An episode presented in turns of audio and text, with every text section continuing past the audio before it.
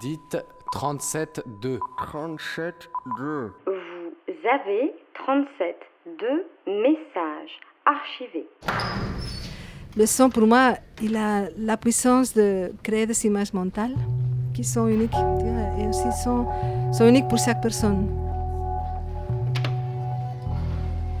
J'essaie d'aller jusqu'au bout, que ça commence à changer bizarre. J'essaie d'halluciner, c'est bon, Aujourd'hui, dans 37.2, on écoute Charo Calvo. Vous entendrez une alchimiste des sons délier les langues et étirer les racines pour mieux les ressentir. Mais vous ne l'entendrez pas parler du Cap Vert d'où elle vient, de Berlin où elle va, de la Belgique où elle vit.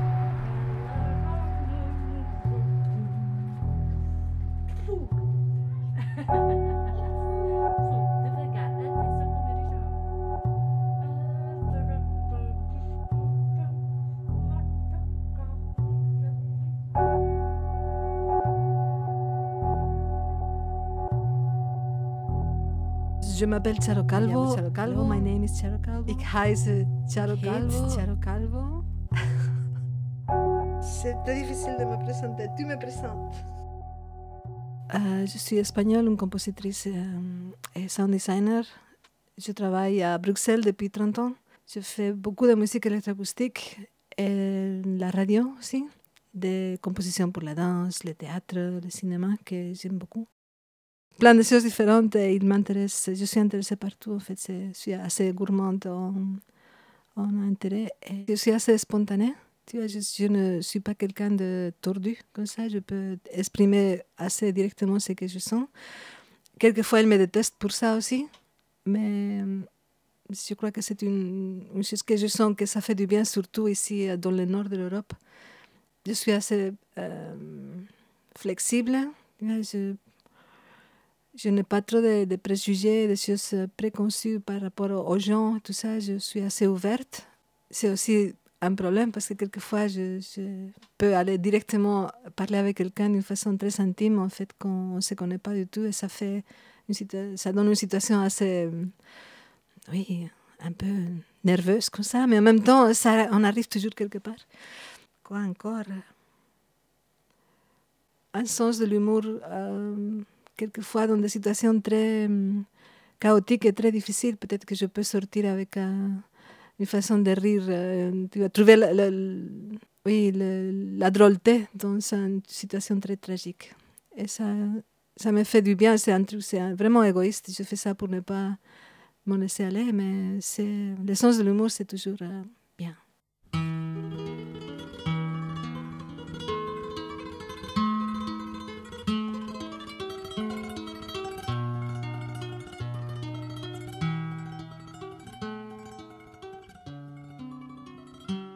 Je parle cinq langues, mais pas très bien comme tu vois.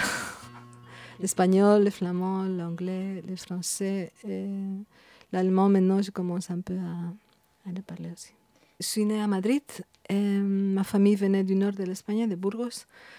Depuis très petite, j'avais la sensation que je n'allais pas rester en, Espagne. Je ne sais pas pourquoi, parce que j'aime beaucoup l'Espagne, mais je, je, rêvais de partir. Tu vois, et j'ai commencé à prendre des cours de français au lycée français quand j'étais assez jeune, et l'anglais avant, j'étais aussi en Angleterre de moi et tout ça. Pour moi, parler de langue, c'était très important pour quitter l'Espagne. Parce que je suis encore née sur, sur Franco, Franco était encore là, et il est mort quand j'avais 17 ans. Alors, à partir de ce moment-là, le, le, les frontières s'étaient ouvertes, c'était beaucoup plus facile de voyager et tout ça, c'était parfait en fait. Le timing pour ça, c'était très bien. L'idée de langue, c'était une façon de, de, la beauté de langue aussi, mais de communiquer avec le monde. Et j'ai commencé, par, par exemple, le français, j'ai entendu une fois à la radio Jacques Brel. J'ai dit, mais wow, c'est super beau. Mais j'étais très petite, je, je pense que je n'avais même pas 12 ans. Et l'anglais, on l'apprenait à l'école, de toute petite, comme ça, à mon école. Gallina, chicken, pollito, gallina, chicken, pollito, pencil y pluma, pen, lápiz, pencil y pluma, pen. Oui, j'aime bien les langues. Mais j'arrive toujours à les parler mal, tu vois, parce qu'en en fait, je, je, peux lire très bien dans beaucoup de langues différentes, mais quand je, je parle, il y a mon cerveau comme ça qui fait... Ça dépend à qui je parle. Je, ne parle aucune langue bien. Tu vois mais je peux communiquer dans beaucoup de langues. Mais parler, parler bien, utiliser bien le langage, ça commence à se perdre aussi. Parce que, tu vois, j'habite en Belgique, euh, mes enfants sont flamands. Euh, je parle le français, mais beaucoup l'anglais aussi. Chaque jour, ça se mélange. Chaque jour, je parle quatre langues euh, couramment, comme ça, pendant la journée. Je sais qu'il y a des gens qui ont beaucoup de- d'empathie comme ça, qui peuvent vraiment parler la langue avec un accent parfait. Et ils, sont encore eux-mêmes. Mais dans mon cas, c'est impossible. C'est comme si.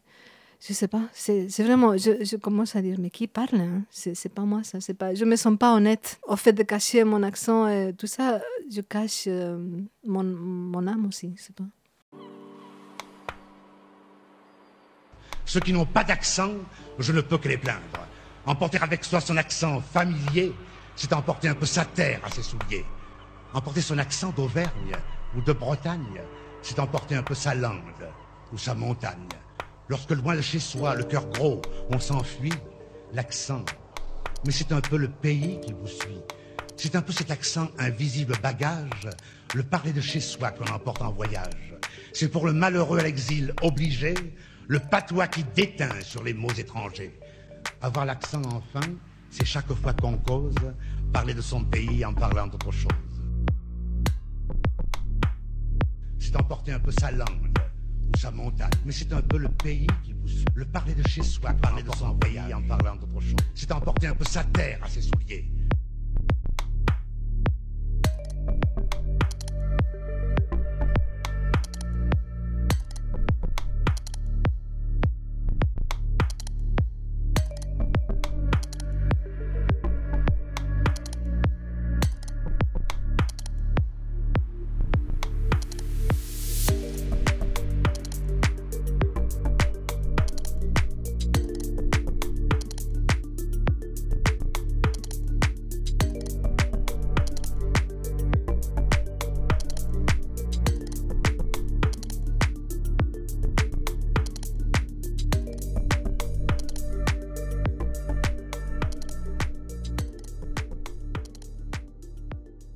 Quels sont Ah. La mer, de ma fascination pour le son en fait. La première fois que j'étais en face de la mer, ça a été le, le début de... Je ne sais pas si ça me représente, mais en tout cas, c'est un son fondamental pour moi.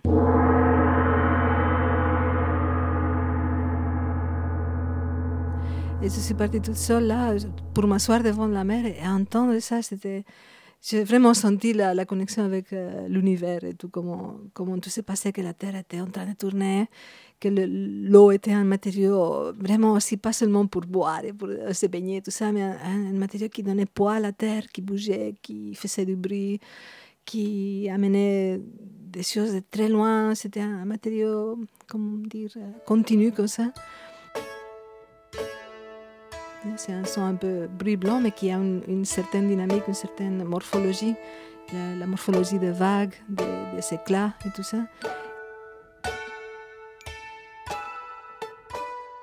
La physique, pour moi, la science physique, c'est encore une chose très importante. Je suis très, très branchée sur la science. Je sais que, comment, le, comment le monde fonctionne, l'univers, essayer de comprendre. Euh, J'allais vers la direction de astrophysique aussi et la mécanique quantique. J'aime beaucoup de ça, le, le comportement des choses très petites et des choses très lointaines et très grandes. Je crois qu'ils se rejoignent aussi. Et j'aimais bien ça.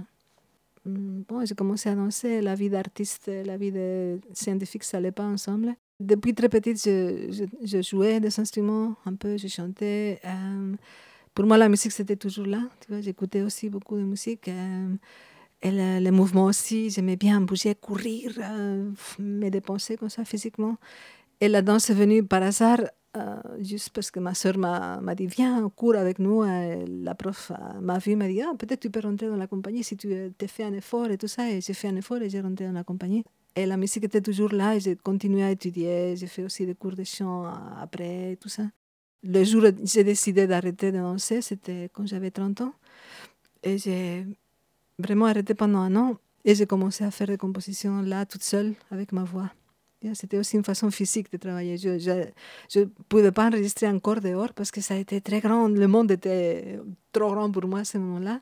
Et j'ai dit, je vais commencer avec ma voix. Tu vois, et j'ai fait avec des respirations et des, mots et des, petites... euh, il y a De là, c'est sorti une pièce qui s'appelle euh, Trio for Voice, c'est un trio pour la voix. C'est juste trois fois ma voix. euh, et c'est dans le, le micro, c'était vraiment la découverte totale. La radio, c'est une façon de, de raconter des histoires d'une façon un peu euh, moins chère que le cinéma aussi. Euh, je trouve vraiment le lien entre le, le matériau abstrait de la musique et le contenu narratif et concret des, des histoires des choses. J'aime bien travailler sur, les, sur la radio aussi.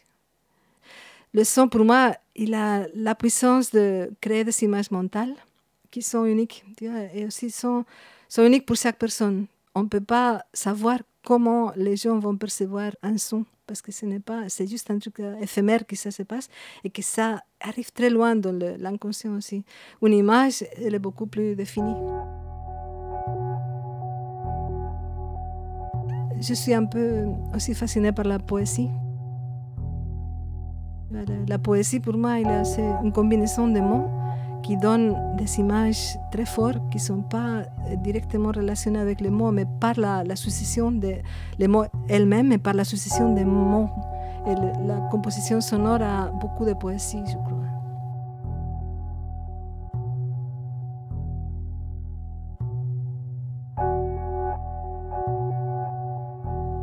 D'écouter Charo Calvo dans 37.2, un portrait réalisé par Léa. Réécoutez-nous sur radiocampusparis.org et sur les réseaux sociaux.